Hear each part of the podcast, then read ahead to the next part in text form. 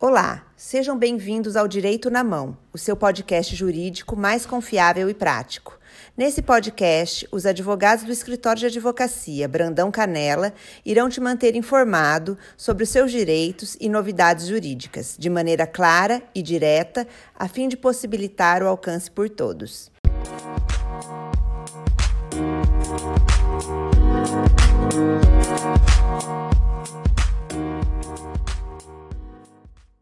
Eu sou a Renata Brandão Canela, advogada, e eu vou falar hoje para vocês um pouco sobre a isenção do imposto de renda para pessoas com deficiência. Na verdade, engloba-se ao conceito de deficiência as doenças graves, a alienação mental e também a deficiência física. A dedução do imposto de renda para pessoas com deficiência é garantida por lei. Ela pode acontecer tanto na isenção do desconto, o que elimina a retenção antecipada do imposto de renda, como no ressarcimento de valores descontados na fonte no exercício atual ou em exercícios anteriores.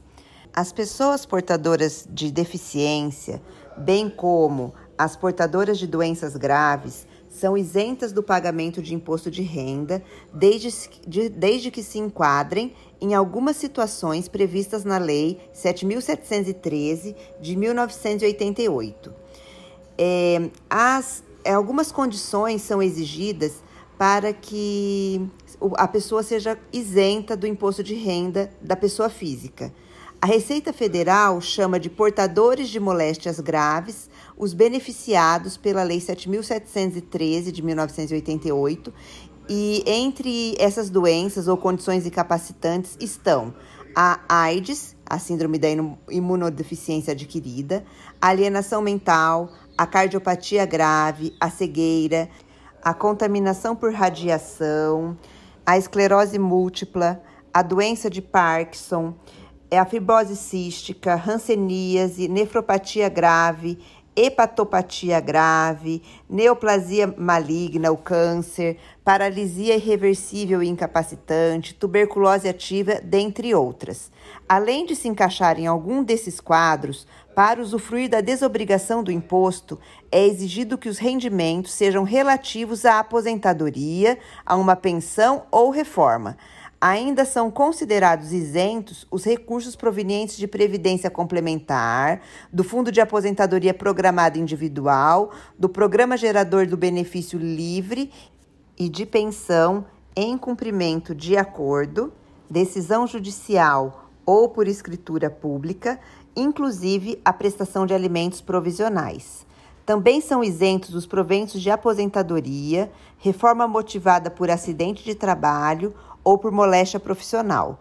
Porém, vale ressaltar que os ganhos provenientes de atividade empregatícia ou autônoma não são isentos, mesmo que a pessoa se enquadre nessa lista de patologias. Isso significa que, se uma pessoa com deficiência, além de receber o benefício de aposentadoria, pensão ou reforma, tiver um trabalho, ela não será isenta dos proventos relativos a essa atividade, relativos a essa atividade empregatícia. Para ter essa liberação, é essencial contar com um laudo pericial que comprove a moléstia. Ele pode ser obtido no Serviço Médico Oficial da União, dos estados ou dos municípios. É importante que esse documento contenha a época do início da enfermidade. Caso contrário, será considerada a data de emissão do laudo, o que dificultará o ressarcimento de valores já descontados do imposto de renda. Se for uma doença passível de controle, o laudo deverá indicar também o período de tratamento e o prazo de validade desse documento. Quando o laudo é emitido pelo serviço médico da fonte pagadora, o imposto é, cessará de ser é, descontado na fonte. Caso contrário, o contribuinte deverá entregar o documento ao órgão que paga o benefício. Se o laudo médico pericial comprovar que a condição incapacitante ou, doença, ou a doença foi contraída em data retroativa, é possível obter o reembolso do imposto de renda retido na fonte ou do pagamento do imposto apurado na, na declaração anual pelos últimos cinco anos. Então, caso uma pessoa comprove ser deficiente ou portadora de uma doença grave, das que eu listei anteriormente, câncer, cardiopatia grave, espondilite anquilosante, nefropatia grave, ela pode requerer a isenção do imposto de renda retido na fonte de sua aposentadoria ou o imposto pago pela declaração anual do imposto de renda. Ela pode requerer isso durante todo o prazo que ela esteve incapacitada, limitados a cinco anos anteriores não requeridos. Isso se chama repetição de indébito, repetição do indébito tributário.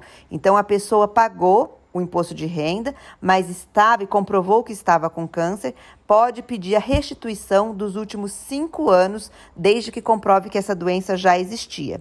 E a partir de agora, ela pararia de pagar esse imposto, tanto se for retido na fonte, por exemplo, recebe uma aposentadoria do INSS e está lá descontando um imposto de renda. Ela consegue que esse desconto seja cessado no mês a mês, além de pedir todos esses atrasados relativos aos últimos cinco anos que ela pagou o imposto, mas estava doente ou com alguma deficiência é, ou mental.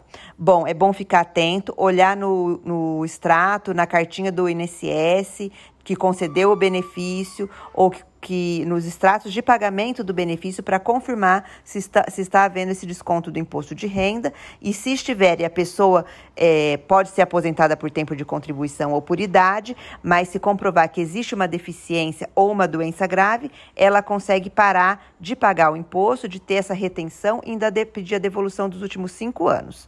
Bom, era isso que eu queria falar para vocês hoje. Até semana que vem. Tchau, tchau.